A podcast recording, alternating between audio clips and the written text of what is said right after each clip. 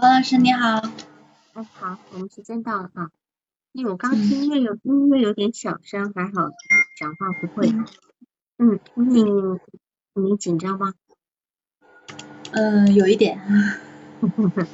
好，嗯，要不然你知道你知道流程吗？因为你应该听过。哦，我之前听过一次。啊好，那么要不然你就开始报告案例，大概二十分钟、二十五分钟，好吗？嗯，好的。嗯嗯嗯，好。好的，那我先说一下这个个案的大概情况。嗯。嗯。然后这个个案，她是一个十五岁初三的一个女孩子，她现在是呃在家走读的形式，就是她会每天回家，家庭成员是父母，还有一个弟弟比她小十岁。然后她来咨询的原因是因为呃他是五月份的时候学校心理测评，然后老师要求他去医院检查一下，他当时确诊是中度抑郁，然后老师是建议做心理咨询。所以他八月份开始到我这边来跟我开始咨询，然后他过来的契机是因为他们家离这边就离我们这边比较近，他妈妈看到了我们咨询机构的一个广告牌，然后就带他过来是尝试的这种性质，尝试之后他妈妈的反馈是说他比较看重的是小孩愿不愿意跟我聊，他发现哦他能够跟你聊，他妈妈就还挺高兴，就马上就缴缴费继续了。然后目前是已经续了续续费了一次，就加起来他可能要跟我们咨询二十四次这个样子。嗯，然后我对他的印象是，嗯，他首先是一个比较高也比较壮的一个一个女孩子，她一般都是中性打扮，就是然后头发长，可能会盖住盖住眼睛，然后也比较壮，呃，经常是穿运动装这样子。然后他讲话的时候一般都是低着头，或者是用手撑着撑着额头。或者就是玩手指，或者就是玩弄他带进来的一些食物，比如说饮料啊，或者是吃的东西。所以他一般不太不太正眼看我。然后他讲话的时候往往会有断续或者是停顿的情况，就他会带东西进来吃是吗？对他基本上每次都会带。然后我们好像是第七次还是饮料还有什么？除了饮料还有什么？都有，有时候是喝的，有时候是食物，就是吃的都有。第七八，嗯，就是饭团，什么汉堡，然后呃，就这些，然后三明治就这些，就是主食类的。我们大概第七八，我有有讨论过这个事情。他说是因为他上午好像在上兴趣班，所以他中午好像来不及吃饭，就要把吃的东西带进来。他当时的反应是说，我能不能带？他好像是有一个很。就是很很很歉意的一个感觉，就是想跟我确认一下他能不能带。然后我当时还有点惊讶，因为他之前一直都带的，结果他这次反而还问我能不能带，我就感觉好像呃让我感觉有点奇怪这种感觉。你没有问他？呃，我应该我应该就跟他讨论了这个事情，就是他他呃他是他对带食物这个事情怎么看？然后他说他是因为。他当时给了一个合理化的解释，他说是因为他上午没有来得及吃饭，所以就得把吃的东西带进来，然后一边吃一边咨询。然后我，然后他还问我会不会影响咨询，我说这个如果你没有吃饭的话，那我希望你是在一个舒服的情况下，那我还是建议你先吃一下，就是吃点东西，这样你会舒服一点。嗯，要不然我的意思就是说，我们有时候问问题，我们问的简单一点，要不然来访他首先不知道怎么回答，然后他会产生一些好像。呃，敷衍或空白或等等的情绪，比如说他以前都带的，然后到了七八次的，他突然问你，我可以带吃的吗？嗯嗯，对，我我不会直接跳过去跟他讨论你带你把吃的东西带进来，你是一个什么样的想法？我会问他，你之前有带，你都不会问我，为什么你这一次会问？嗯嗯嗯，对，这个两个人的关系，从两个人的关系，因为他开始就你刚刚你看群里面有人在讲，他开始在意你的感受，嗯嗯嗯，对吧？那他会说啊，我也他我我不知道他怎么会会怎么回答，但是我觉得这这这是一个非常有意思的一个转机，嗯嗯，好，那我们现在去往下，嗯嗯，好，嗯，好的，呃。嗯，然后就是他当时在医院的时候，他是五月份去医院确诊中度抑郁，医生有给他配药，配的是那个阿利派唑，还有那个丙戊酸锂缓释片。然后他八月份的时候，就是跟我开始咨询前后，他好像就没有再吃药了，应该是当时是有副作用的顾虑，没有再吃。然后之前是没有做过心理咨询这块的。嗯，然后他来咨询的主要原因，最开始的主诉是说自己学习成绩太烂了，然后希望通过咨询能够有一个人带领他，能够帮到他。但是他知道咨询是没有办法直接提升成绩的，所以当时是一种试试看的心态，是这样子。所以我想可能是第一次里面，嗯，他当时是很崩溃的，跟我聊的时候有哭，就是有讲到自己学习这块，还包括自己的一些无奈，好像更多是一种无奈，就是好像对。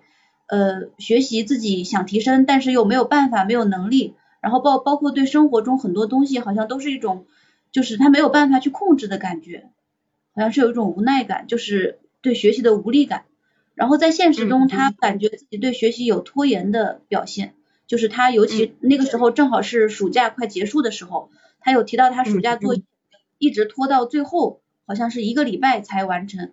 他当时也有也有讨论了一下这块，他说暑假作业其实做不做也无所谓，因为老师也不会特别认真的查，嗯，所以他其实对这个东西有拖延。然后我有跟他确认他在现实中拖延是怎么解决的，他说，嗯，之前暑假也有过拖延的情况，但是最后呢，虽然自己很难受，好像一般是要么就是到学校抄别人的，要么就是最后靠一两个礼拜补起来，但是最后都是有办法可以可以去。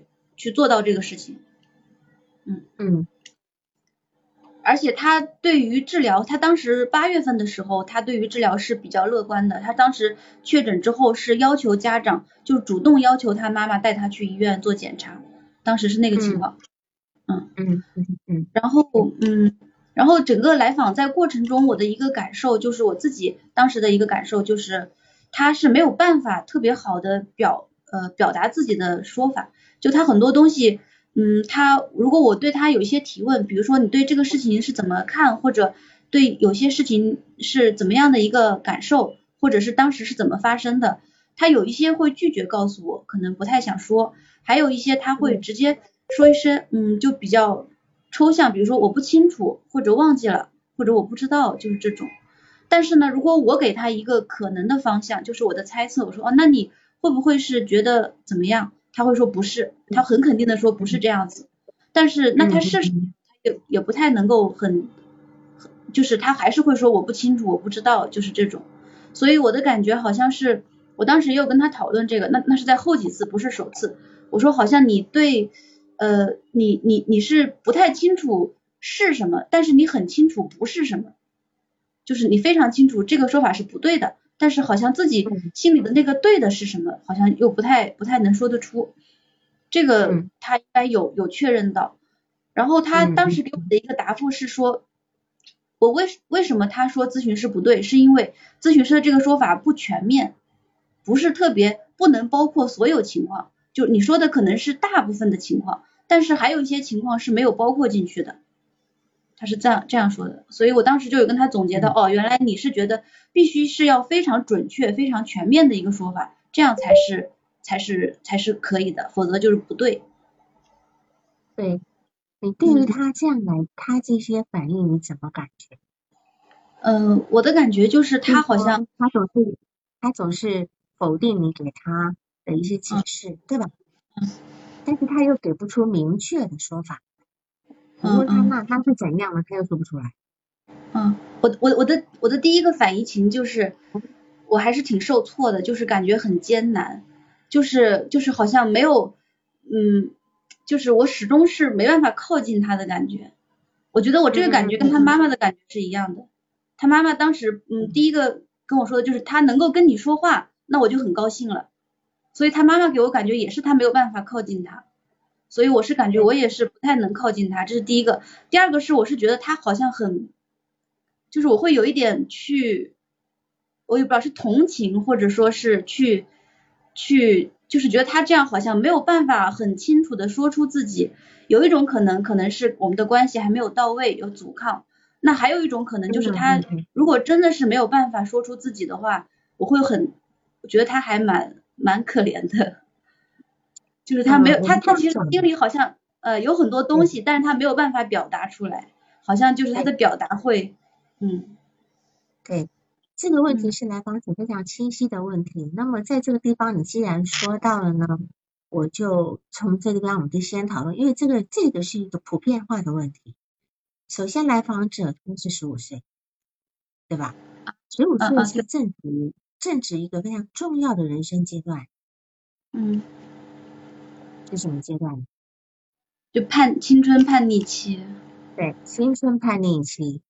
那么你认为说？他似乎有一种内在有一个非常内有一个高的内在标准，需要很全面跟准确的回应，对吧？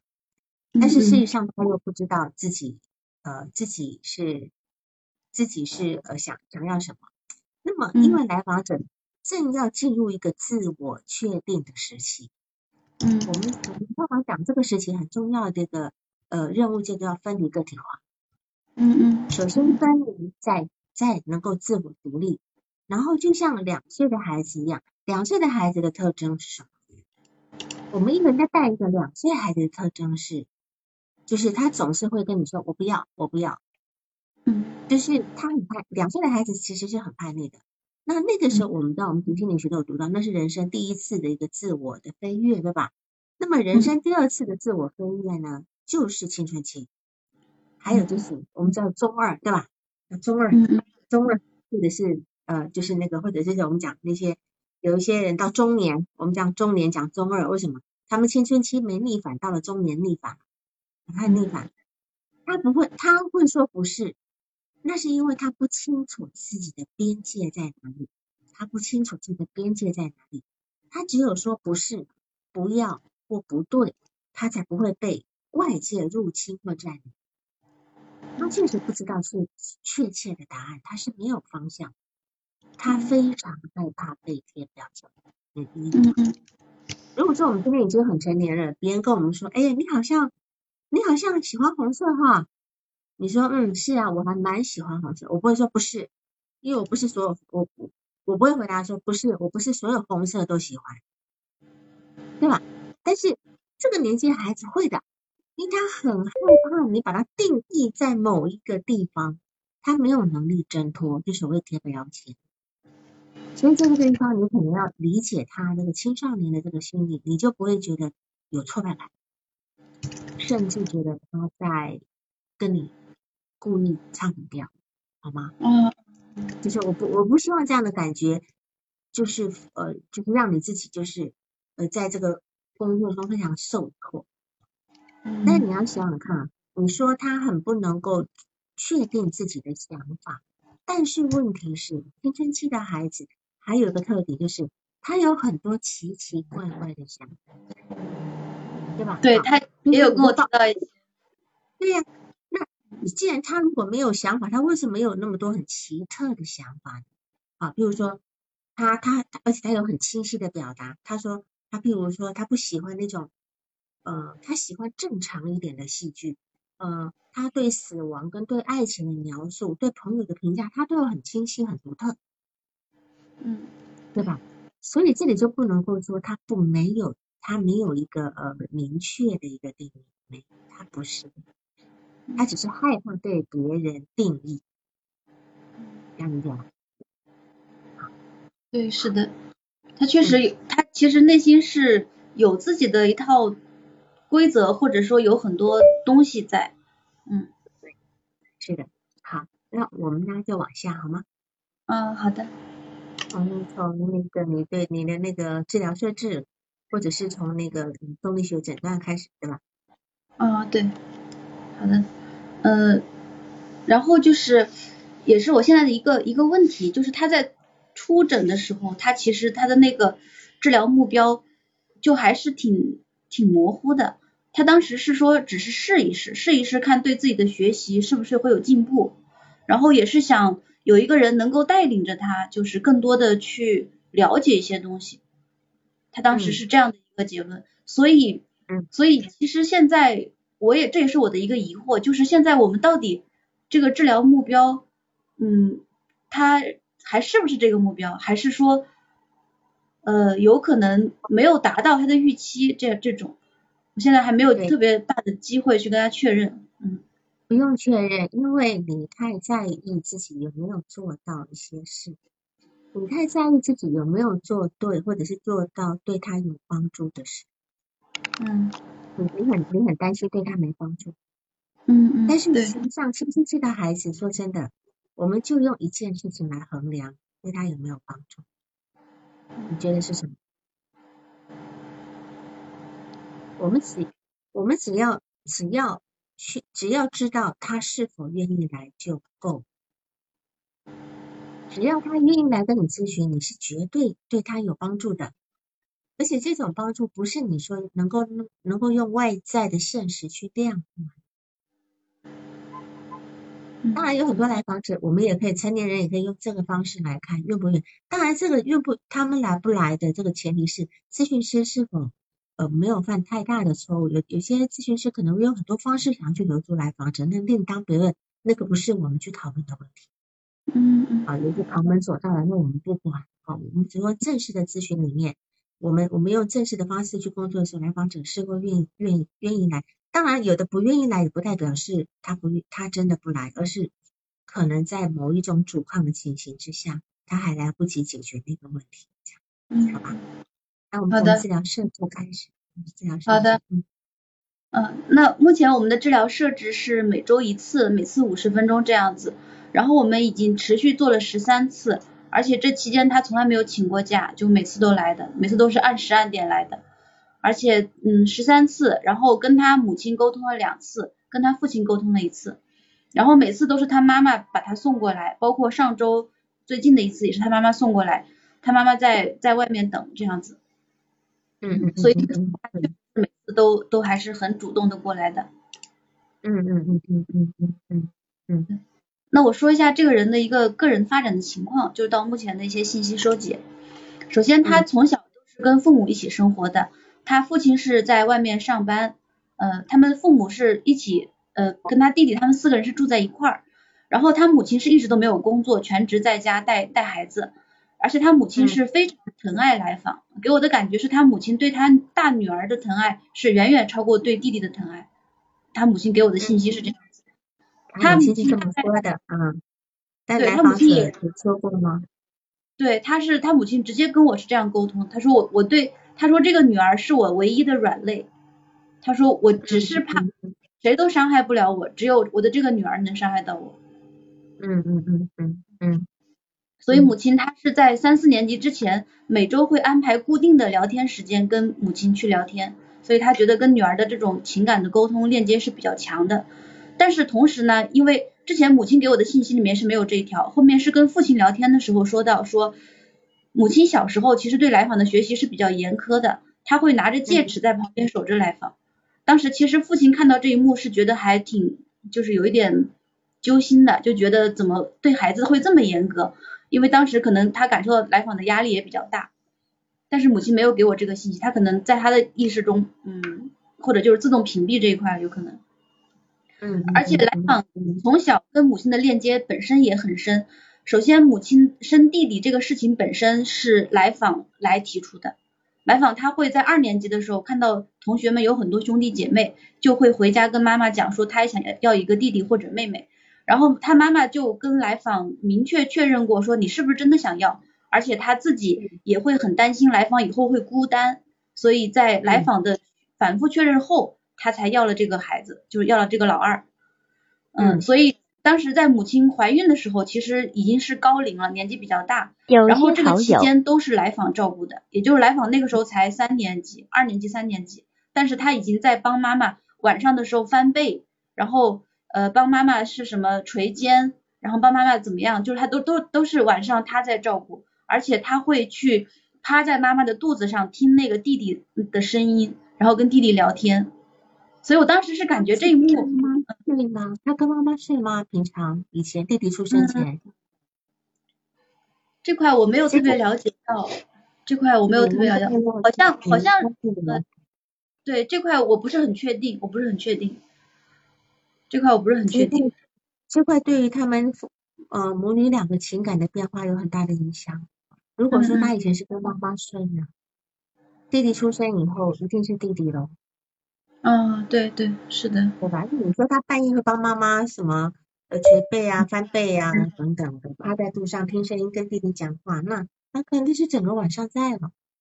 嗯嗯，有可能是的，我感觉也是。啊，嗯，好，我们再往下。好。然后三年级的时候弟弟出生，嗯，出生以后这块信息我也没有了解的，就是对来访有没有什么情绪上的影响。四年级的时候，他们一个现实问题就是他的成绩开始下滑了，然后这个时候他母亲的关系跟母女关系就出现了一个裂痕。妈妈觉得是自己的沟通问题，妈妈会有点内疚和自责。他会觉得有一次三年级的时候来访跟同学打架，然后妈妈没有站在来访这边，他觉得是这个事情好像呃就跟来访之间的关系产生裂痕，他会有点内疚在。但是具体事情我没有了解到，因为可能嗯具体当时是妈妈顺口说了一句，我没有了解这个信息。嗯嗯，然后后面到五年级的时候，这个成成绩就开始持续下滑了，母女关系就更加紧张了。嗯然后初一的时候来访在学校出现自残行为，当时的情况是，呃，学校老师，呃，老师我没有了解到，但是他妈妈跟我说的是，妈妈是初一开始来访的房间所有人就不能进了，然后是趁来访上学的时候，妈妈进房间给他打扫卫生，在枕头下面发现刀片，妈妈感觉十分紧张，因为附近是近期是没有那个需要用刀片的课程，她感觉很紧张。然后，嗯，但是妈妈并没有跟来访去确认，她可能也不太敢，没有确认。后面有一件事情是，应该也是在初一、初二前后，来访在房间里，妈妈守着来访，她可能是觉得来访情绪不太好，一直守着他。然后来访说，我我请你出去，但是妈妈不愿意出去，来访就走到窗边，好像当时是，可能是妈妈就感觉来访好像是说要要跳楼或者是怎样的一个动作。妈妈觉得很紧张，就出去了。嗯，所以他们当时关系是已经比较僵了。嗯，当时来访来跟我做咨询的时候是高二的暑假，他跟我讲他在初一的时候在学校有自残，但是自残的细节他不愿意说。然后他说初二的时候自残的行为多起来了，同时给我展示展示那个，我问他自残是怎么样自残，在哪个位置，他给我展示，但是手臂上没有伤口，没有看到。然后目前是初三，初三他现在是嗯没有再出现这个行为，自述是没有再出现。嗯嗯。然后然后嗯啊那我继续，然后来访他在家是会玩游戏的，玩的是原神游戏，然后强调的是说里面的角色很好看，而且跟现实不一样，他不会塌房，现实中是没有这样完美的人物的。但是他具体最喜欢哪一个角色，这个还没有收集到。嗯，本来是想用上周收集的，但是上周可能出现了一个紧急事件，所以也也没有机会去问他。嗯，然后呃呃，然后他在这这个地方，他有一个点是，他比较喜欢去收集。他自述是有强迫症，他会把这个原神里面所有他喜欢的角色，各种造型、各种颜色，全部会收集齐，而且他会为这个事情去呃花很多金钱和时间，就是他是一定要把这个事情。全部收集齐，这个是他说的。然后在小说这块，他也很喜欢看小说。小说是他只喜欢那些剧情比较正常的小说。有一些他说他给我讲了很多，我不太记得。有一些是什么呃呃，就是各种类型的，还有那种什么恐恐怖的，或者是什么穿越的，还有一些什么就是各种类型，他都会有涉猎。但是他喜欢的是感觉是。就是更符合这种社会道德观的，就是男主不要太弱智，呃，然后什么，呃，就是那种女主不不希望女主是太过于娇弱，然后因为有主角光环，所以自己呃柔柔弱弱的，但是还是可以获得帮助，这种类型他会不太喜欢，他会觉得非常不现实、不真实，就好像这个女主什么能力都没有，但是还是可以活呃很好，就这种情节。他觉得这这类小小说是不应该存在的。然后我问他，那怎么样？怎么样？这些小说他是怎么看的？他说，他说那怎么样让他们不存在，或者是这个不存在是什么概念？他说这个作者他很想去问一下这个作者怎么会写出这样的小说，这种弱智小说。他说竟然还有人看，他觉得不可理解。嗯嗯。那但是呢？但是现实就是这样。虽然网络环境一直在去清理。但是还是有这种奇奇怪怪的现象，自己也没有办法。他自自述是有心理洁癖在，呃，如果别人用过的东西，他就不喜欢再用，比如说弟弟学的乐器，他就不想再学，然后不想让父母进他的房间。有一次在学校被男生碰到身体，他会觉得心里毛毛的，然后一直在擦。嗯，然后再说一下他的人际关系，就是首先是一个。首先是他现在是不太愿愿意跟我聊家人，所以刚才关于家人的信息大部分是从父母那边得到的。嗯，他当时的理由是说他们都不重要，他们都不是特别重要，然后也不让父母和家人进房间这样子。然后关于关于弟弟，我这边就是有有三个典型的事件，一个就是在第二次咨询的时候，他弟弟是一起跟过来了，啊不不，呃第二次他是提到要改咨询时间，原因就是因为他弟弟。嗯，他本来是三点咨询，那这样就意味着他需要再去呃等他弟弟上完课，然后跟弟弟在外面一起吃个晚饭，然后才能回家。这样的话，他觉得在外面的时间太长了，所以他不想跟弟弟和妈妈待在一起，就宁愿把时间提前，自己可以咨询完就立刻回家。这是第一次，第二次就是第八次咨询的时候，弟弟当时跟妈妈两个人一起过来了。他是把那个咨询室的那个门抵住，不让弟弟进来，就是那个大门。然后他觉得弟弟就不应该来到这个地方，他觉得弟弟很烦，嗯。然后第三件事情就是第九次咨询的时候，就是那个期间，当时是周五的晚上，妈妈跟弟弟一起去接来访放学，然后来访会嫌弃弟弟说你怎么又在这里？你为什么要在这里？当时妈妈的感受是弟弟很可怜，好像被姐姐欺负了，然后缩在车角这样子。然后之前呃前后在家里的时候，弟弟有一次说要跟姐姐结婚，然后姐姐就非常生气，就跑去训斥妈妈说你怎么可以把小孩教成这个样子？说你这样教不好小孩，以后会被别人看不起。嗯，然后他跟母亲的连接是很深的，因为母亲一直都非常照顾他，会觉得说她是一个女性，女性在社会中是弱势的，是嗯需要保护的。这样子，所以他会比较重视这个女儿的感受。然后父亲的情况也是跟父亲聊过一次，父亲他其实是一直住在一起的，但是我感觉整个咨询全程中好像就没有这样一个人物的形象，就特别的就很就基本上没有提到过。嗯，父亲当时妈妈给我的理理由是说，父亲从小就一直哄骗来访，他经常骗来访说啊，我待会儿带你去玩，然后实际上自己就偷偷溜掉了。就去跟朋友喝酒打牌这样子，所以他是一个非常不靠谱的人。但是现实中，目前他是每天早上会送来访去上学的。嗯，然后父亲给我的感受是说，他很他不希望孩子的压力这么大，他希望孩子可以放松一点，不要这么紧张。他同时觉得母亲的这种管教方式太严苛了，他希望，嗯，他但是他好像并没有做出什么事情，他只是有这么一个感受。他同时有愧疚感，觉得自己之前可能陪家人时间不够。然后来访更多是讲到他同学和他的，呃，主要是同学。同学的话就是小学的时候有有六个好朋友，那现在是有两到三个男生在联系的，其中一个男生是，嗯，本来是正常的，但是他那个男生在现在早恋了，而且他早恋的对象是一个，就是当时讲了一个很长的故事，说那个早恋对象是比较虚伪的，好像这个男生。找了一个不太好的对象，然后自己只是在旁边吃瓜，就是他看得很开心。然后是说初中的男生大部分都不正常，行为特别奇怪，而且上课的时候会吵闹。然后初中的时候会有会有欣赏的女生，有有比较欣赏的那个女生是人比较好，而且话也不多。但是后面好像有一个误会，具体的误会他不愿意去讲，他没有跟我讲。但是误会后面澄清了，可是他依然不喜欢这个女生。他会他会两次讲到班上有一个他非常讨厌的女生，那个女生非常的不讲卫生，很很脏，他会去啃伞柄，然后会做出一些很脏的行为。他觉得这个女生即使是男生也是乱到过分了，可是老师并没有管。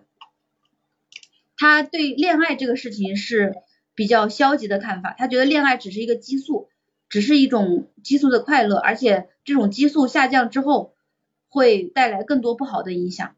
他觉得自己可能会有恋爱脑吧，但是不多。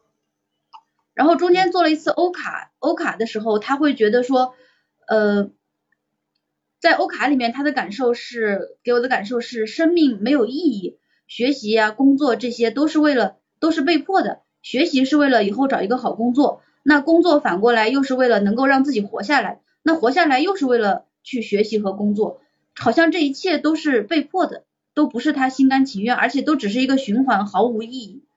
他理想的生活应该是有很多钱，可以不用学习和工作，自己会要想去各个地方去旅游去玩耍。那现实生活中，他觉得也是没有意义的。就包括他现在做的学习这些事情，只是说为了以后找个好工作，所以同样是没有意义的。而且他也不想给自己画饼，好像是说我现在学习考多好，我就能找一个好工作。但是这一切对他来说都没有意义，所以就这样子。他会去那个游乐园尝试一些刺激的事情，比如说过山车之类的。但是他觉得这些事情只是线上激素的飙升，之后就没有感觉了。呃，在欧卡过程中，他提到，呃，希望自己有一个完美的同伴，可以陪伴自己，包括提醒自己做不好的地方，但是目前是没有的。中间有一张卡牌跟死亡相关，讨论了一下死亡，他觉得死亡是不沉重的，因为我当时可能表达不太好，我说好像听起来这个词很沉重，他马上反驳我说这个词不沉重，死亡并不沉重，死死了以后其实有很多地方可以去。只是死了以后你就没有人会记得你了，所以这一切就更加没有意义。然后我说一下我的呃，他对咨询师的移情，他经常会去找我要答案，而且他的有一些试探性的，嗯，他曾经找我要答案是说，呃，生命的意义是什么？他呃找我去解释那个自体感，他希望我告诉他人活着为什为什么要活着。这个我跟他讨论了之后，我没有给他直接答案，他觉得我在耍花枪，他的原话就是耍花枪。然后他紧接着又问了我一个问题，他说他妈妈说他今年是十几岁，然后另外的人又说他是十几岁，所以这两边的标准不一样，那他到底是十几岁？他希望我告诉他。然后我还是说这个问题，呃，就是跟他去讨论这个事情，他说你还是不给我答案，他说难道这个答案也不能给吗？这只是一个数字的问题，所以他会经常。你要知道，你要你知道你要怎么回答吗？因为我相信这个是一个阴历，一个阳，呃，一个国，一个怎么样？一个叫对对对，是的，这样算法就等于会有时候会差两岁，有时候会差到两岁。如果他是年龄的孩子，对对对，当时就是这个，你就问他这两个年纪，你好像很在意是吗？为什么？嗯嗯，我希望你是哪个？嗯嗯，他是这个，嗯嗯，他怎么说？嗯，这个我应该也有问到，然后他说，他说他并没有，他说他只是想知道一个正确的答案，他说他想知道到底是我是多少岁，为什么有些人这样说，有些人那样说，他想知道自己到底是多少岁，所以他其实一样可以问他呀，你说你你到底你自己是几岁？你们班上同学是怎么算你们的年龄的？嗯嗯，对吧？我相信就我们在这个年龄，我们也有也有过这样的困扰。嗯嗯嗯，我们也会有，我们的妈妈总给我们多算一两岁，让我们很愤怒，对吧？嗯嗯，呃，所以其实我的意思是说，当时给我的感觉就是他好像是在要求我给他一个答案，虽然我可能没有直接给到他。哎，老师好像没有声音了。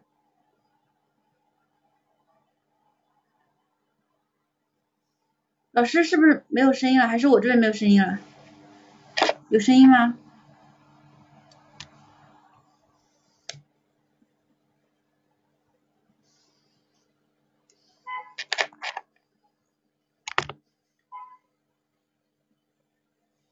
是没有声音了吗？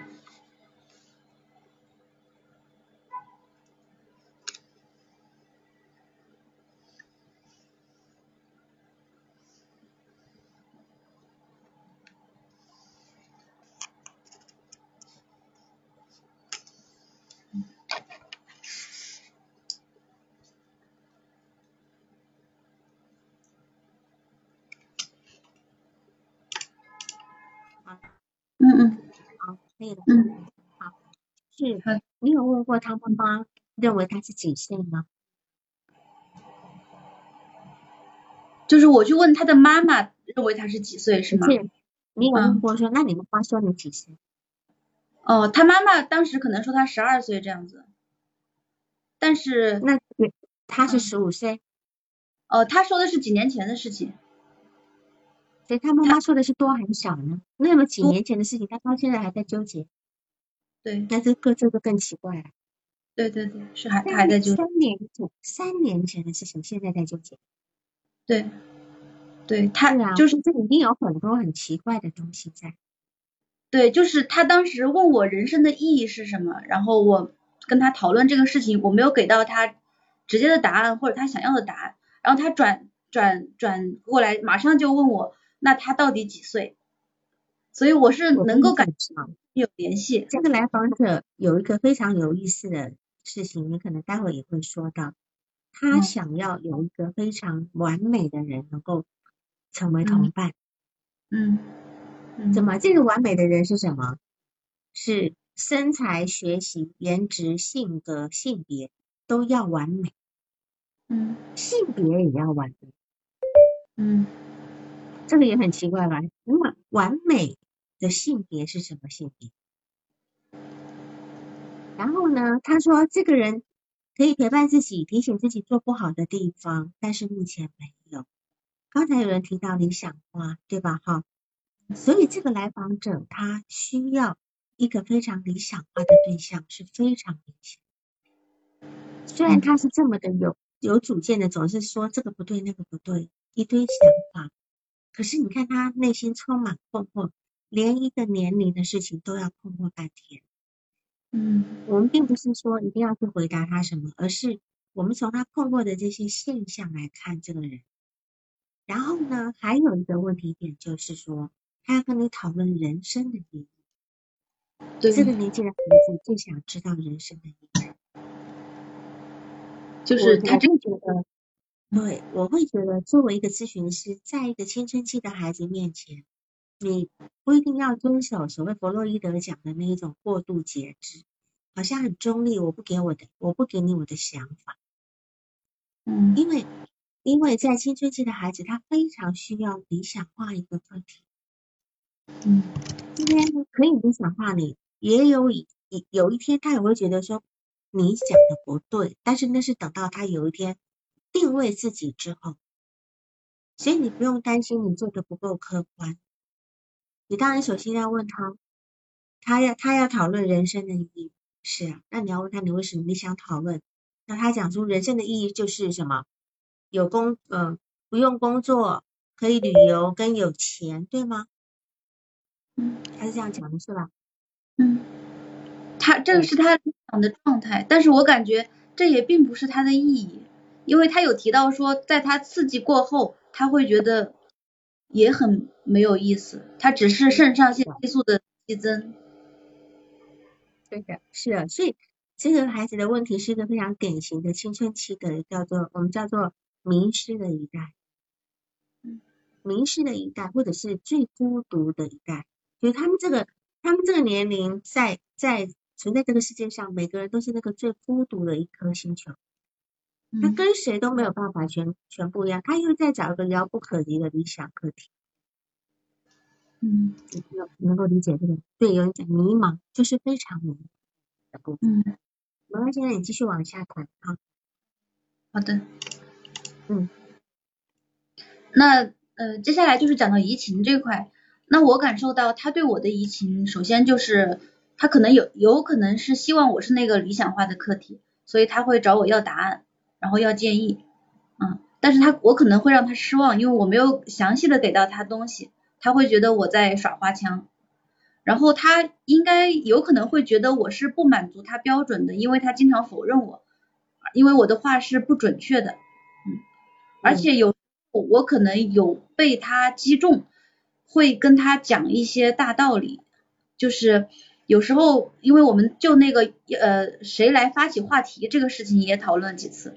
就是可能我们咨询开始的时候，我会跟他讲，以前都是我去主动的问你，那有没有可能你去发起一个话题，然后去聊一聊你心中想的事情，然后我会跟他讲为什么我要这样做，为什么我需要希望他来发起话题，这个时候他就会陷入空白感，他会觉得自己没有什么想聊的，然后在空白的状态下有可能会睡着，所以。我感觉此刻的我好像是一个会讲大道理的，就是我会跟他讲很多道理，但是他根本就没有办法理解到他没有去共情到他这样的一个咨询师。嗯嗯嗯嗯。然后还有一个就是，好像我是一个他无法反抗的权威，因为我现在不是很确定他每次来是因为他真的觉得有帮助，还是他觉得我就像他的老师那样对他提了很多要求，他不想做，但是他又没有办法反抗。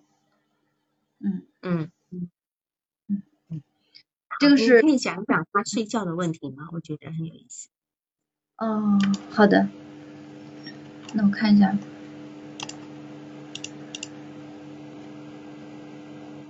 反复睡觉的那个，就是你最后补充他哪一节？就是他有最后一次好了，讲第十二次的睡觉好了。嗯嗯，就最近的这次睡觉。对对对对对对。嗯，好的。呃，这次的睡觉呃是，就是我们一开始的时候是希望他来发起话题，然后哎那那我就大概读一段逐字稿吧，我大读一段，因为我这边正好记一段，嗯。嗯，就是我先我先跟他解释，我说那我我们这样子，我们给你两个选择，一个是你自己发起话题，然后还有一个是我来提问，然后他会说啊随便都可以，那你会更倾向于选哪一个呢？那你来提吧。那所以你倾向于是我来提，可是你刚才又说的是随便都可以，那为什么会这样呢？真的随便都可以，我也想不好。然后我就会跟他讲，哦，那你刚才好像是先说了随便都可以，然后又说是我来提，好像你心里有一个想要的答案。然后他说没有，我说，哦，我说那两个都可以是吗？是的，哦，那你觉得两个都差不多都可以的？他说是的，好像你后面又说希望我来提，他说他可能当时我这个确实不太合适啊，然后他说啊，那我不是，那我不是说的随便都可以吗？那我就把这个事情过程又跟他去重述了一遍，他说啊，那我是这么说的吗？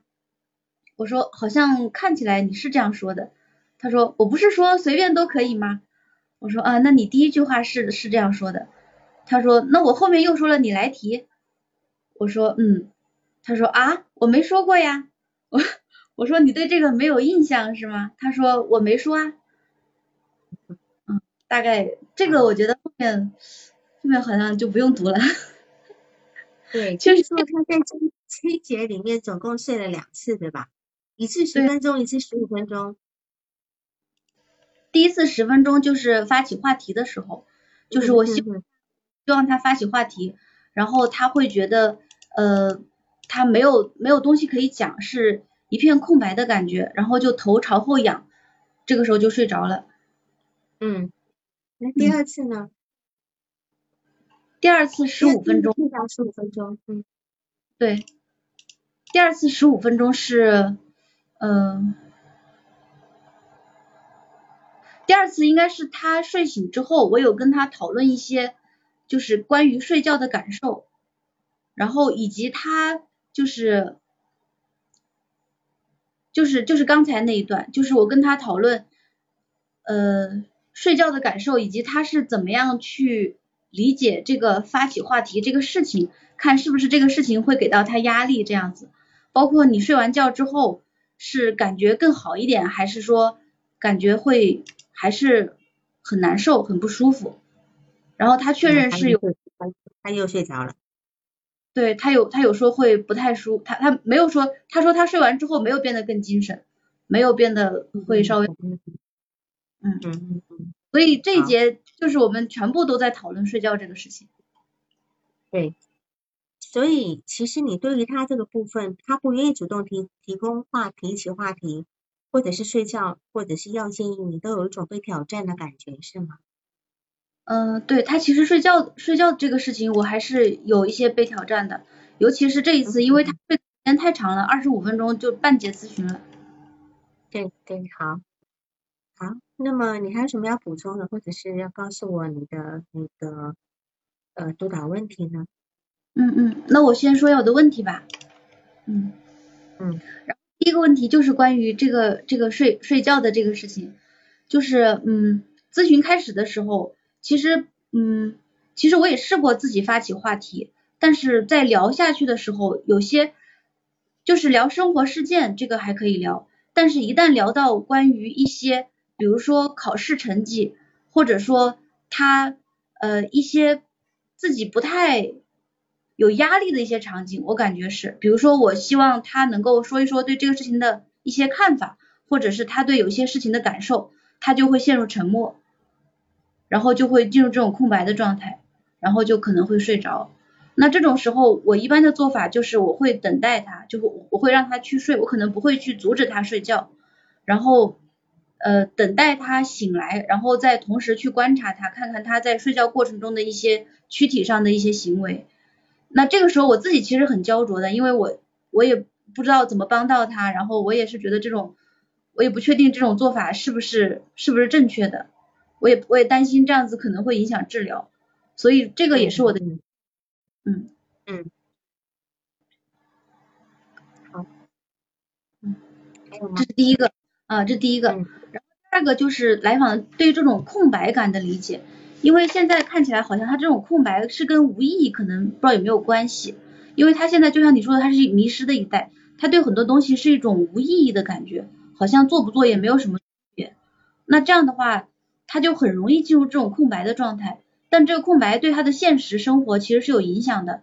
他有时候，比如说老师在上课的时候，他有可能都会进入这种空白，或者就是上上他会突然很烦躁，就是老师讲题，尤其是这种题比较难，他听不懂的时候就会烦躁，就没有办法去去跟进，所以这个会影响到他的现实。嗯，所以我嗯，所以我不知道这种后后续怎么跟他去处理。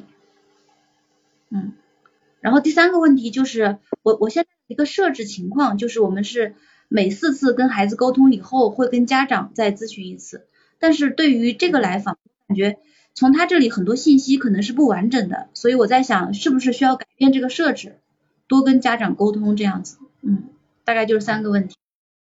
这三个问题我先把第三个告诉你哈，第三个事实上呢，因为他的问题其实跟家里的关联。它不仅仅只是一个青少年的一个青春期的问题，他其实还呃身心不一致，所以我觉得在这个部分你可能还要加上他跟父母一起的访谈，他跟妈妈或他跟爸爸两个人一起，就是家庭访谈中，对家庭治疗的，嗯，家庭治疗的访谈的提问呢是一种循环提问，跟一般的。一对一的访谈的提问方式不太一样，这个部分你先去理解一下再说，我这我这里就不多说了，嗯，好吗？好，好，那我们先看看这个来访者的这个部分哈，一个很典型的青春，我们常常碰到很典型的青春期的孩子的问题，但是其实每个人都不一样，嗯，他来的原因是什么？他上课没办法专心，是吧？嗯嗯，他对他自己已经很无力了，所以我们要紧紧扣住这个问题。他对他自己的表现不满意，嗯嗯，对。这样的来访者，这样的一个孩子对自己的表现不满意，你认为他会觉得人生是无意义的，或者将来只是要混吃等死的人吗？哦，矛盾对吧？矛盾嘛，是吧？好好，我们要我们一定要时时记住他为什么来。好，所以你，比如说他。你有你有一种被压制的感觉，比如说他总总是否认你，回答不知道，讲话断断续续，或者说忘记了等等的，这个是你你的督导的第一个问题，这也是我们要谈的非常重要的一个内容哈。好，我们来看哈，就是来访者他的生活中有很多无意义跟空白感，无意义跟空白感，然后他妈妈说。三四年级之前，几乎每周都有跟来访者固定的聊天时间。嗯，固定的聊天时间听起来有点奇怪，好像今天你的老总每个礼拜一定找个时间跟你谈一谈公事。嗯，对，或者是很奇怪。对，你的母女天天见面的，还得说我们有固定的聊天时间。那请问你们旁边旁什么其他时间在干嘛？或者是这个固定的聊天时间显得很假，就是好吧？坐下来，你告诉我，你你你有什么想法？你有什么心愿？就是嗯，很奇怪的，就是个很奇怪的哈。所以我觉得沟通是随时随地的，怎么会有限定时间？这种说法让人家觉得可以，似乎在表达一种我是一个非常开朗的妈妈。哦，对，是的，他给我的感觉这个很强烈，就是他非常开放，然后非常呃关心女儿的心理的情况，对，会为很多牺牲。对，但是其实女儿到目前为止，似乎报告中我没有听到她批评妈妈的任何话。嗯嗯，只有讲爸爸。好，那这个东西我们先先存疑，先存疑。我想在来访者的五年级之前。他一定是非常照顾他弟弟。当然，你后来我问过你，你说当他的私下对于弟弟也是非常照顾跟爱护的，对吗？就是私下的时候，他妈妈不在。对，但是他妈妈在的时候，他对弟弟又是那样子的，呃，打骂啦，主导、主脑啊什么的。好，所以这个东西我们都要存疑，都要存疑。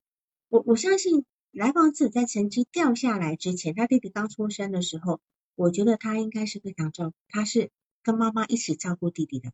他妈妈是全职妈妈，是全职妈妈。然后呢，他四年级的时候成绩下降，你觉得他成绩下降原因是？三年级他妈妈生弟弟了，四年级他成绩下降。我是有点怀疑，他是不是感觉到妈妈被抢走了？其一，不是最重要的。嗯，不是最重要。如果他今天觉得妈妈被抢走，他也有可能表现得更好，对吧？哈，就是说，今天是一个非常吊诡的事情，就是他妈妈的孕期是他在照顾。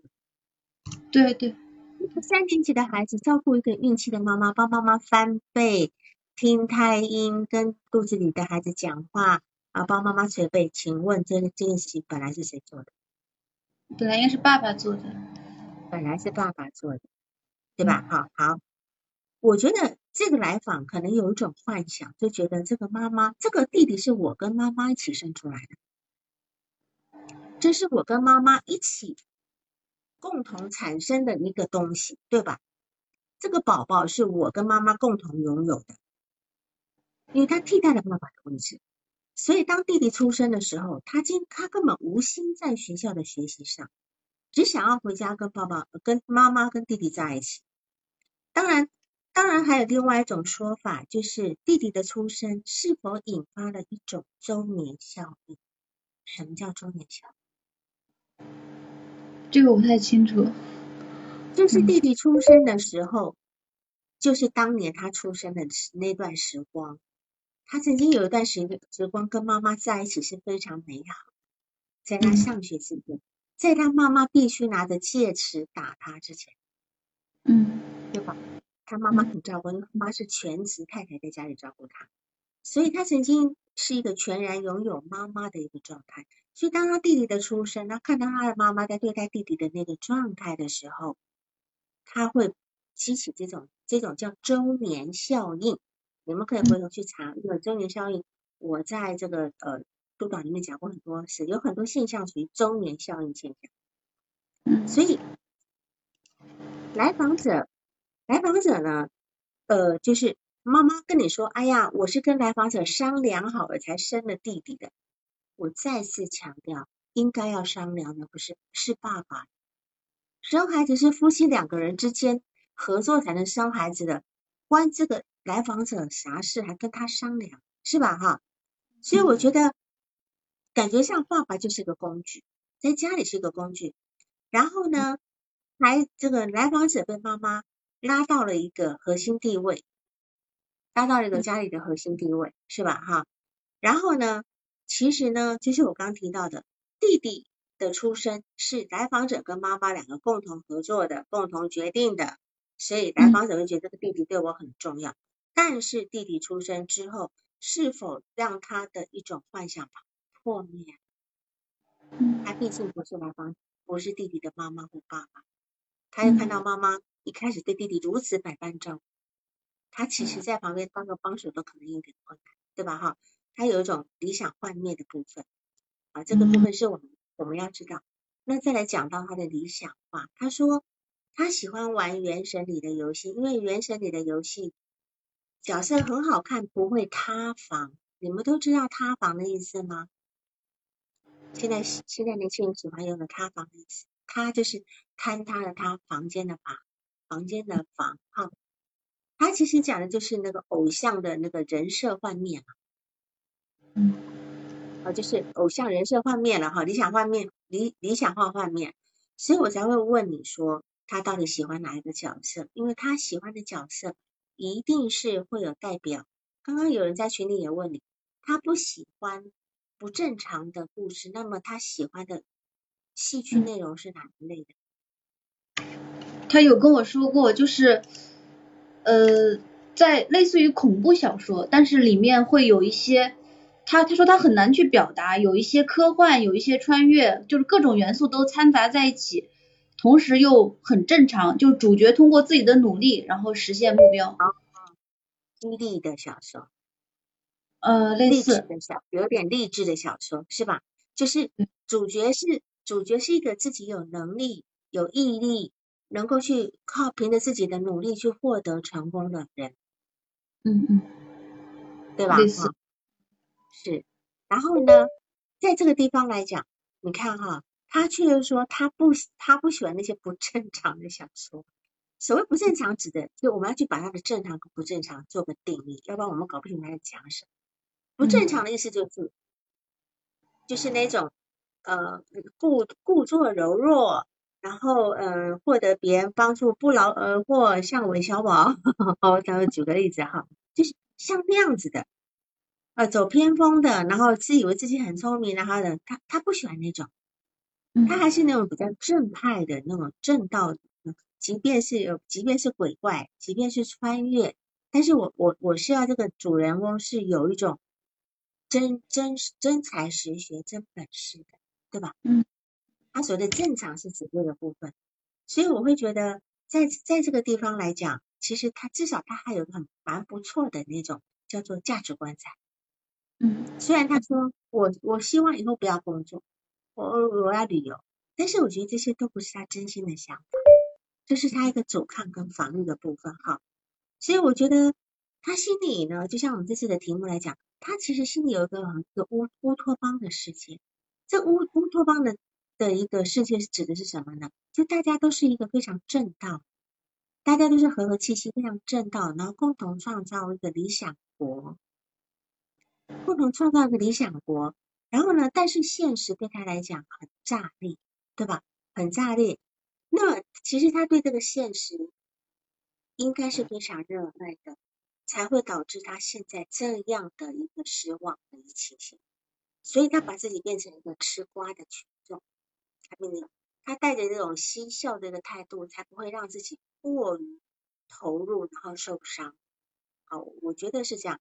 我觉得他希望这个世界是正常的，但什么叫正常？所以我们刚刚提到，什么叫正常呢？正常是不是就就是如他自己心里想的那种上演的剧本一样？就是就像他弟他弟弟出生以前，他可能过着非常正常的生活，就是这叫什么父慈子孝，兄友弟恭。哎呀，妈妈很很温柔，自己很乖，是吧？然后自己也非常体贴妈妈，岁月岁月静好，每天有妈妈全程的陪着。然后，然后呢，他跟妈妈商量生一个弟弟，然后家里的事情他说了算，对吧？哈，然后，然后照顾怀孕的妈妈，这是一件多么温馨跟多么正常的事情。嗯，直到弟弟出生以后，完全不是他所想象的样子。然后呢，他眼见着妈妈怀抱着弟弟，啊，弟弟吃着妈妈的奶，但是他却他却得离家去上学，好，他你说他怎么会有心思上课？他的学习成绩下降是必然的，这就是所谓我之前一直提到的温尼科特的反社会行为，其他人记得吗？我说温温尼科特曾经提过孩子的反社会行为，所谓反社会行为，有可能是。偷东西、撒谎啊，搞破坏呀，好，这些孩子。那么，温尼科特他认为说，一个孩子会有反社会行为的原因，是因为他曾经有过相当满足的对待，但是之后呢，又失去了。对这个孩，这个来访者一定是这样子，就是他在弟弟出生之前，他曾经有过那个以他为重心的，然后相当被捧在心上，然后被。母亲很爱他，他很听话的那样一个很美满的状态。可到后来不是了，他的成绩一下降，完全两个人就开始对干，成绩一下降就不行了，全全部变样了。那所以这个其实来访者的所谓的反社会行为，现在指的是抑郁症、上课打瞌睡、脾气暴躁等等的。这些都是他现在所谓的反社会行为，这些是对于他早年曾经丧失，然后曾经被剥夺的一种报复，他一种报复是是这种报复是要提醒他的养育者，就好像工人的罢工一样，工人的罢工是要让工老板知道你亏待我了，对吧？那他其实也是这样讲，所以当然科福特好，我们讲自体心理学科福特跟菲尔贝恩都说攻击性呢。是因为关系破裂之后导致的一个继发行为，这个东西很重要。如果说关系好的话，我就不会这样攻击你了，对吗？我攻击你一定是告诉你你哪里对我不够好啊，这个是我们要我们要注意的。所以其实我也一直在讲，这种反社会行为其实是一种呼救，他在跟他的养育者伸出手想要呼救，他在提醒这个环境被破坏了。我没有被好好的对待，那他要引来大人的一个呃，引来大人的关注，但是反而常常他的这个行为会引来大人对他的打压跟反感，然后就事情变得越来越严重。孩子本来想要得到的关注跟爱，却引引发来的是打击跟打压。这个来访者其实在可能在他四年级成绩下降的时候，本来是一种呼救的情形。结果却引来妈妈更严厉的对待，对对，他的戒尺，逼着他要把成绩弄上去，对吧？哈，所以这就成为一个叫做一个恶性循环，嗯，一个恶性循环。然后呢，这个孩子面临这个恶性循环的时候，他会产生一种什么形象？叫退行性的依赖，就是他现在的状态。这种状态是一种抑郁状态，其实他就退行了。退行退行的部分呢，其实是会。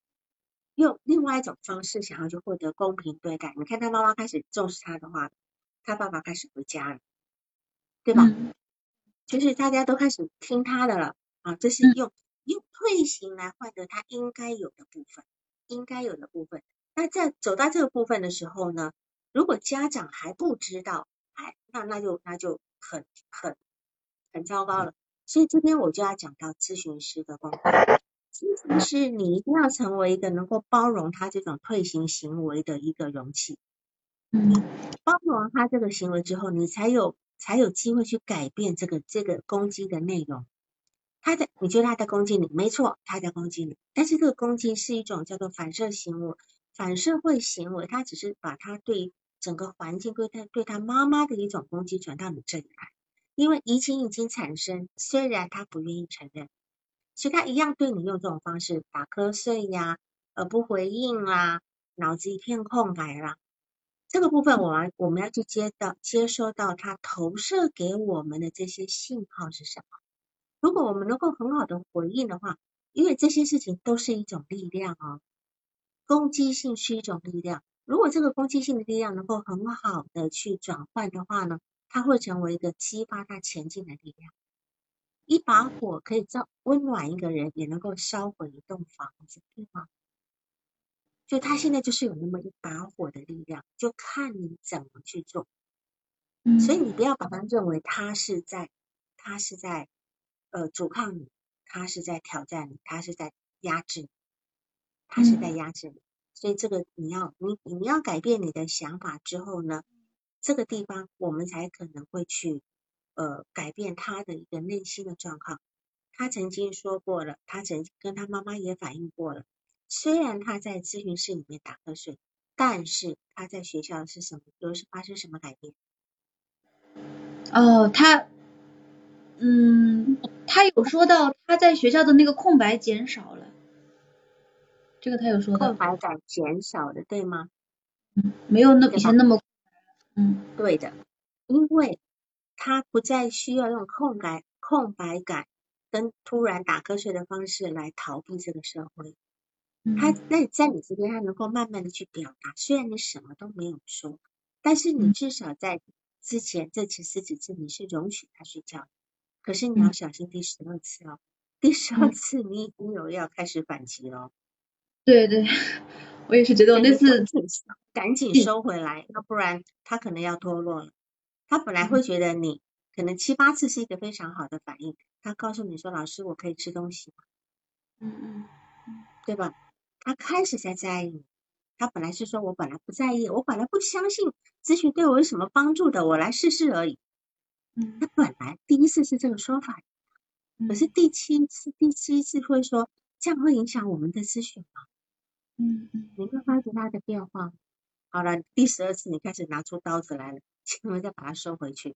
啊，这个这个他还不需要，对吧？哈，所以我们要去辨别来访者他的反社会行为是什么回事，就是说。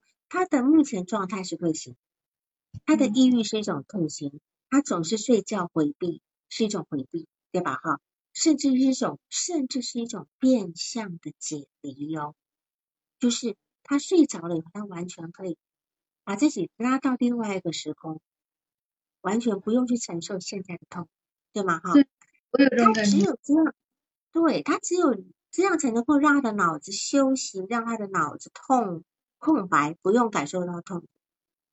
嗯，所以我就像温尼科特讲，一个孩子的退行，常常是因为他感觉到，比如说他在你的咨询室里，他这样做，是因为他感觉到你可以接纳他，你可以接纳他了，就好像他这个种子在你一个种子很干枯的种子，终于在一个有水的环境要发芽了。虽然这个发芽的过程让你非常讨厌，他用这种方式对你是非常讨厌。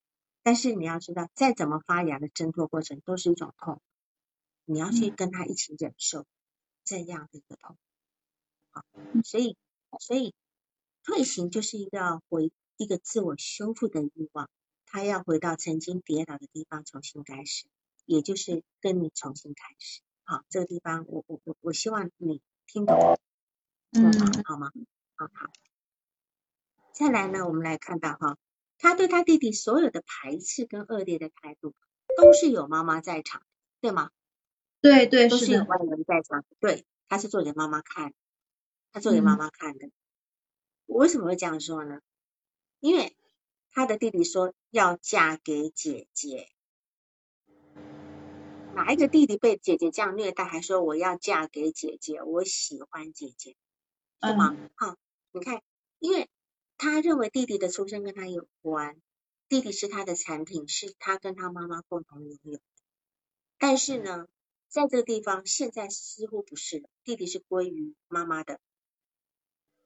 但是弟弟对他非常喜欢，说甚至说我我长大要娶姐姐。所以我们就知道，在我们没有看见的地方，一定有一个他跟他弟弟很好的关系，他弟弟才会这样做，甚至他弟弟。对于来访者态度都没有太真心啊。譬如说，他弟他他问他弟弟说：“你干嘛来？”他弟弟就缩在车角，这叫真害怕吗？对吧？或者是他门挡着挡着咨询室的门，不让弟弟进来，这叫真真打架吗？好像两个人在在做一些让外人看起来很明显的事情，对吧？但实际上有点玩笑意味的比较重，是吧？哈，所以如果他弟弟真的。担心，就说来了，他弟弟会不高兴，他弟弟不敢来，还可能在门口扯着门，这不可能发生的啊！所以我觉得弟弟对来访的来访者这种恶劣态度，说真的也没有当真。那倒是啊？什么？我我觉得这个是那是这样的，我我现在想想，现在想一想，确实是这样。是啊，就是有点假假的呀，哈，他们家都很假，我不知道为什么啊。就是他越是强调对弟弟的排斥呢。就越子虚乌有，顶住大门很幼稚吧？嗯，对吧？不是真讨厌吧？就好像你今天跟老公吵架，就故意那边不让他进门，其实都都都是假的，对吧？哈，表演意味很明显。好，表演意味很。我我觉得这地方来讲，嗯，当然就说他们家就让我总一种很说不清楚的感觉。他他妈妈说，呃呃，他他去教训他妈妈说。你这样教训孩子会被别人看不起，那他倒没有觉得说自己这样子被妈妈教成这样，会妈妈也会被别人看不起。他终于想到他弟弟，他没有想到自己吧？哈。所以我觉得他们家很奇怪，这种我我说不清楚。来访的心思是不是啊？是不是有些他们做的很刻意，好像就很刻意？对，很奇怪。对，就是他们家有一种呃，就是来访者的心思很复杂，复杂到他自己都没有办法解读，对吧？哈，他要妈妈也要弟弟，就像他现在是家里的一言堂一样，对吧？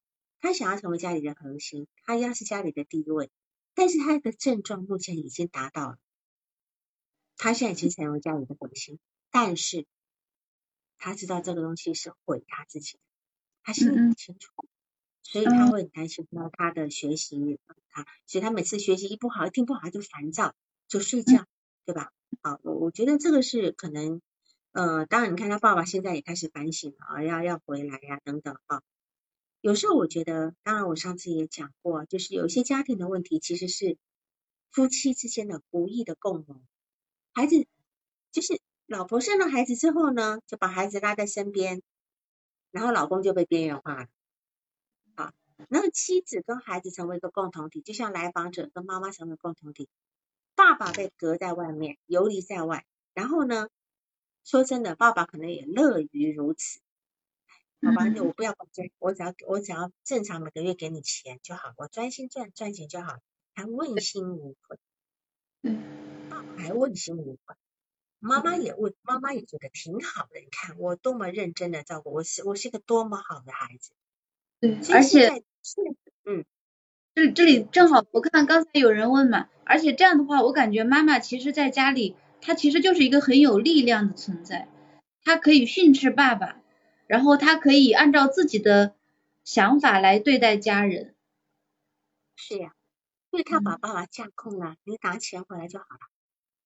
家里其他事情就是我管，对吧？哈，那么来访者呢？他他他现在内心的状况就是说，他觉得生命是没有意义的，他的学习、工作都是被迫的。他理想生活是要很多钱，不用学习，不用工作，然后自己去旅游等等。但是他说，他不想给自己画饼，他不想给自己。所以我觉得来访者他其实是没有画画饼的能力的，他也没有画饼的欲望。甚至他连做梦都不愿意做，因为他知道那些都是空空谈，都空谈。因为摆在眼前的已经让他很失望，他只是想要恢复以前的样子。如果没有以前那样的那样的对待，那样的家庭氛围，未来也是无意义的。他根本那个地方没有做到，他根本不想走到未来，也没有希望。好，那么所以他就像。他喜欢原神里的角色，那那些角色不会不会贪不会塌房，对吧？哈，而且那样的角色其实也不存在于真实世界。那么他所谓的心灵洁癖，其实只是个空中楼阁，是不接地气的。这个年纪的孩子都有心灵洁癖的，我觉得多多少少都有心灵洁癖。他的心灵洁癖最重要表现的是什么？所谓洁癖的意思是说，都不要碰，都不要碰。干净，很干净。对，他要表示的是，我跟你都不一样。对对对对，是的。青春期孩子所谓的洁心灵洁癖，就是要表达没有一个人跟我一样，我是那个全世界、全宇宙、全银河系最特殊的那个。嗯。每个青春期孩子都有这样的一个特点，好这样子。然后呢，他说他要找一个完美的伴侣。他找个完美的伴侣，你看他都已经觉得生没有生活没有意义了，他还去找完美的伴侣干嘛？而且这个完美伴伴侣要有完美的身材、完美的学习、完美的颜值、完美的性格，还有完美的性别。好，所以性别这两个字我不知道搞不懂，什么叫完美的性别？是兼具男人的力量，在兼具女性的优点吗？嗯嗯嗯，对，我也很好奇，对吧？是吧？哈，然后你看他他觉得女女性是要有力量的。是要独立的、坚强的，对呀，具有可能具有男性的这个这种有力量的特质，可是又要有女女性的味道的，所以这个东西我会跟他去讨论这些，因为这个才是我在帮助他澄清什么叫做意义，什么是美的这些细节。我相信他也青春期孩子是很愿意讨论这些事情的，但是从这点上面会知道，这是一个完美母亲的替代。这么一个完美的伴侣，是一个完美母亲的替代，因为曾经有过，在他非常小的时候，母亲在他心目中应该就是这种完美的体验。嗯，这个完美的体验呢，到现在为止，他都还在寻寻觅觅。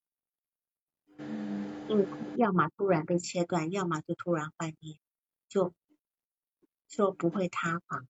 也许他妈妈曾经塌房过，在他心里，突然幻灭的，或者是没有得到过的人，都会寻寻觅觅去找寻那个完美的理想化对象。这是他目前，所以这个地方也有可能会在你身上得到一些呃，怎么得到一些怎么样一呃验证嘛？哈，嗯。那么你看哈，他会在咨询室里面睡着。我觉得这里面有一种好处，说至少他在你跟你对一的过程中，他能够睡着，就表示这里是很安心的。他也表他也表示过咨询室让他安心，对吗？对他有提到过这一点，他说这里睡觉不一样，嗯，咨询室会更安静。对，所以我们要学的来访走入一个。跟着他一起走入无意义，因为对于来访者，无意义是一种绝望，是一种态度，是一种抗议。然后呢，没有一个婴儿出生是带着无意义的。你看，婴儿出生都是对这个世界充满兴趣，对吧？兴致勃勃的去想要抓取任何东西。只有一个地方的孩子不是，就是巴勒斯坦。巴勒斯坦的。孩子在在那个巴以战争之前，有记者问过他们，国外记者问他说：“哎呀，以后你们长大想干什么的？”他就回答那记者说：“我们这里的孩子不会长大。”听起来很悲伤吧？因为这些孩子在那样的环境里面，他们会说：“我们我们我们的孩，我们这里的孩子不会长大。”其实听得非常痛心。但是即便是那样的孩子，我相信他们还是努力的，希望有一个希望。我就看他们那个在撤退，巴以战争要撤退，撤退中在撤退。其实他们每个人没有办法拿很多东西。我看一个，我就看那个小男孩，一手弄了那个眼镜，好像已经有裂坏掉了。那个一个他可能是精神弄他眼镜，手里还拎了一堆他的拎了他的书包，就跟着妈妈在撤退。一个对未来觉得我不会长大的孩子，他居然也有这样的，他在策略的过程中，他是这样的一个装扮。对吧？他不是抱着一种棉被，他是拿着他的书包，推着他破掉的眼睛，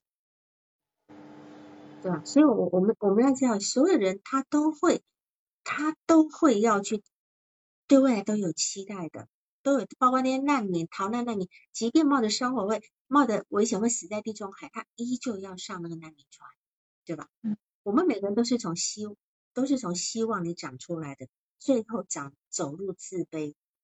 很多孩子成长过程中，逐渐的走到自卑里去了，走到自卑的这个部分啊。那当然，我们的工作就是去连接他身上到底发生了什么事，我们去拼凑起这个东西。就明明知道他要的是有钱有闲、不学习不工作的空中楼阁，但是他为什么要这么说？他曾经有过的希望在何时消失了？对吧？哈。那么是以一种什么样的方式消失的啊？他唯一露出的马脚就是他希望有一个完美的同伴可以引领他，那就表示他曾经有一个可以让自己逐渐美好的那个部分，因为他希望有人可以引领他呀。那是他还没有消亡的初心，这样你能理解吗？他有这个部分在，所以这个部分是我们做工作的部分。好。所以，当然你在问他，像你第几次，第第第四次就问他说，呃，你你你心目中理想的咨询师是什么样子的？他就说一片空白，没有感觉。你太早问了，太早问了，他他会阻抗的。太早跟太直接的询问跟解释都会引发阻抗，他的阻抗就是一片空白或睡觉。他虽然已经跟你产生移情了，可是他不愿意承认。嗯，这样。不承认他，他或者是他的潜意识还，他潜意识有，他的意识层面是不承认的。所以当他觉得我们俩关系还没好的时候，你还没很正常，你问我说我，你在在在你心中我是一个什么样人？哎呦，我也不要说的，我才不要说呢，怎么说啦，对吧？没有办法说好，所以呃，不管说是或不是，都都他都很弱，他都很弱。所以我觉得，当他现在会进入一种脑子一片空白的这个部分呢，其实我脑子一片空白是一种能量最没有损耗的阶段，能理解吗？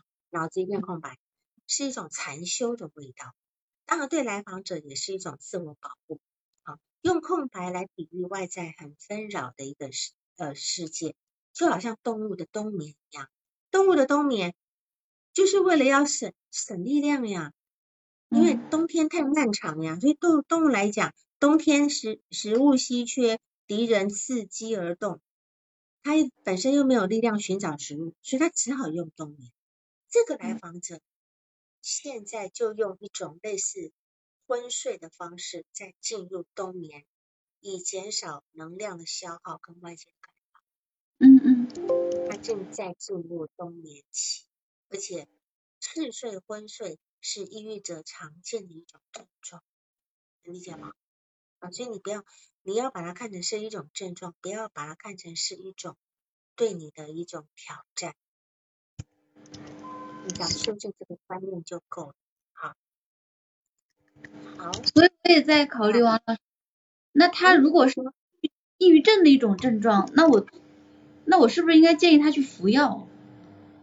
如果这个建议他服药吧，而且你看他每次进进咨询室都要带吃的，这是什么含义啊？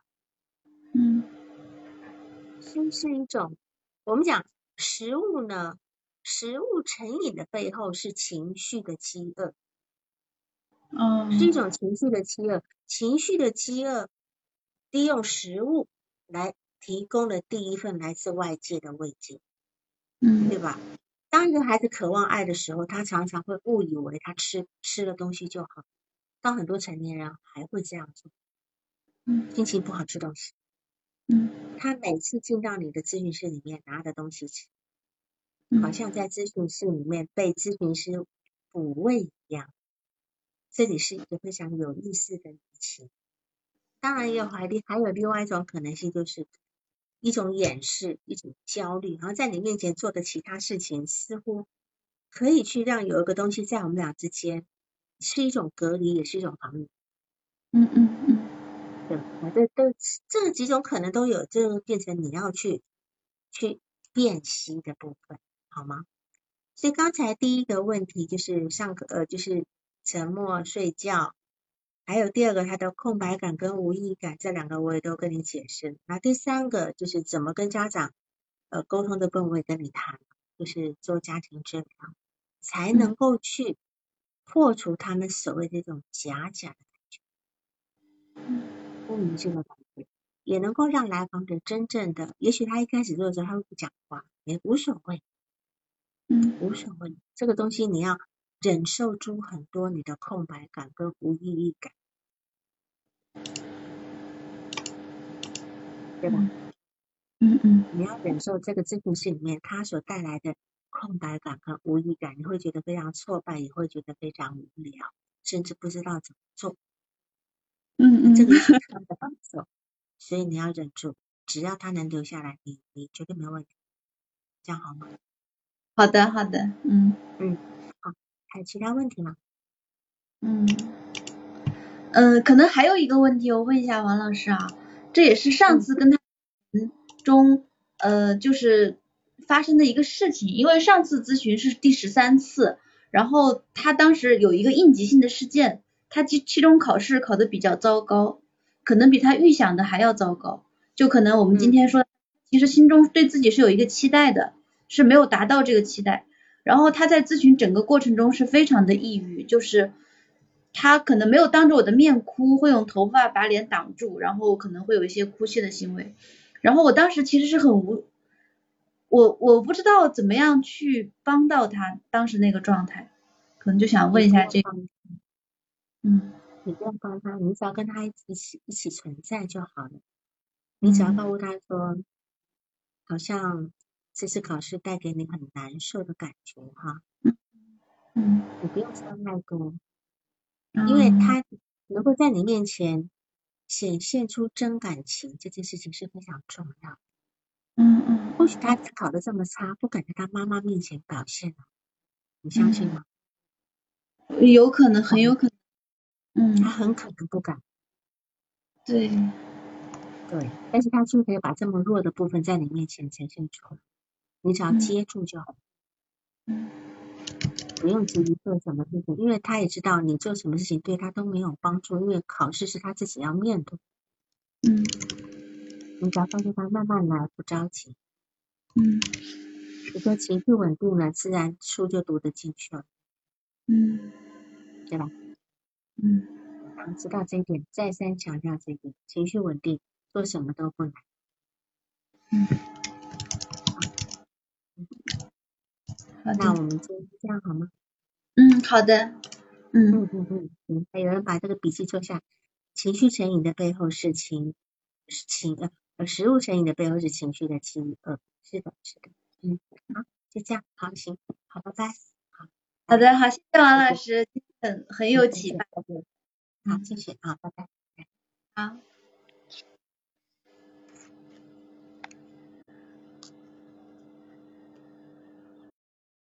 本次督导完毕，喜欢请留言或分享哦。需要报个案的老师，请查看我们喜马拉雅主页个人简介，也可以在微信公众号搜索“星师之友”，关注微信公众号后联系微信客服进行预约报个案，完全免费哦。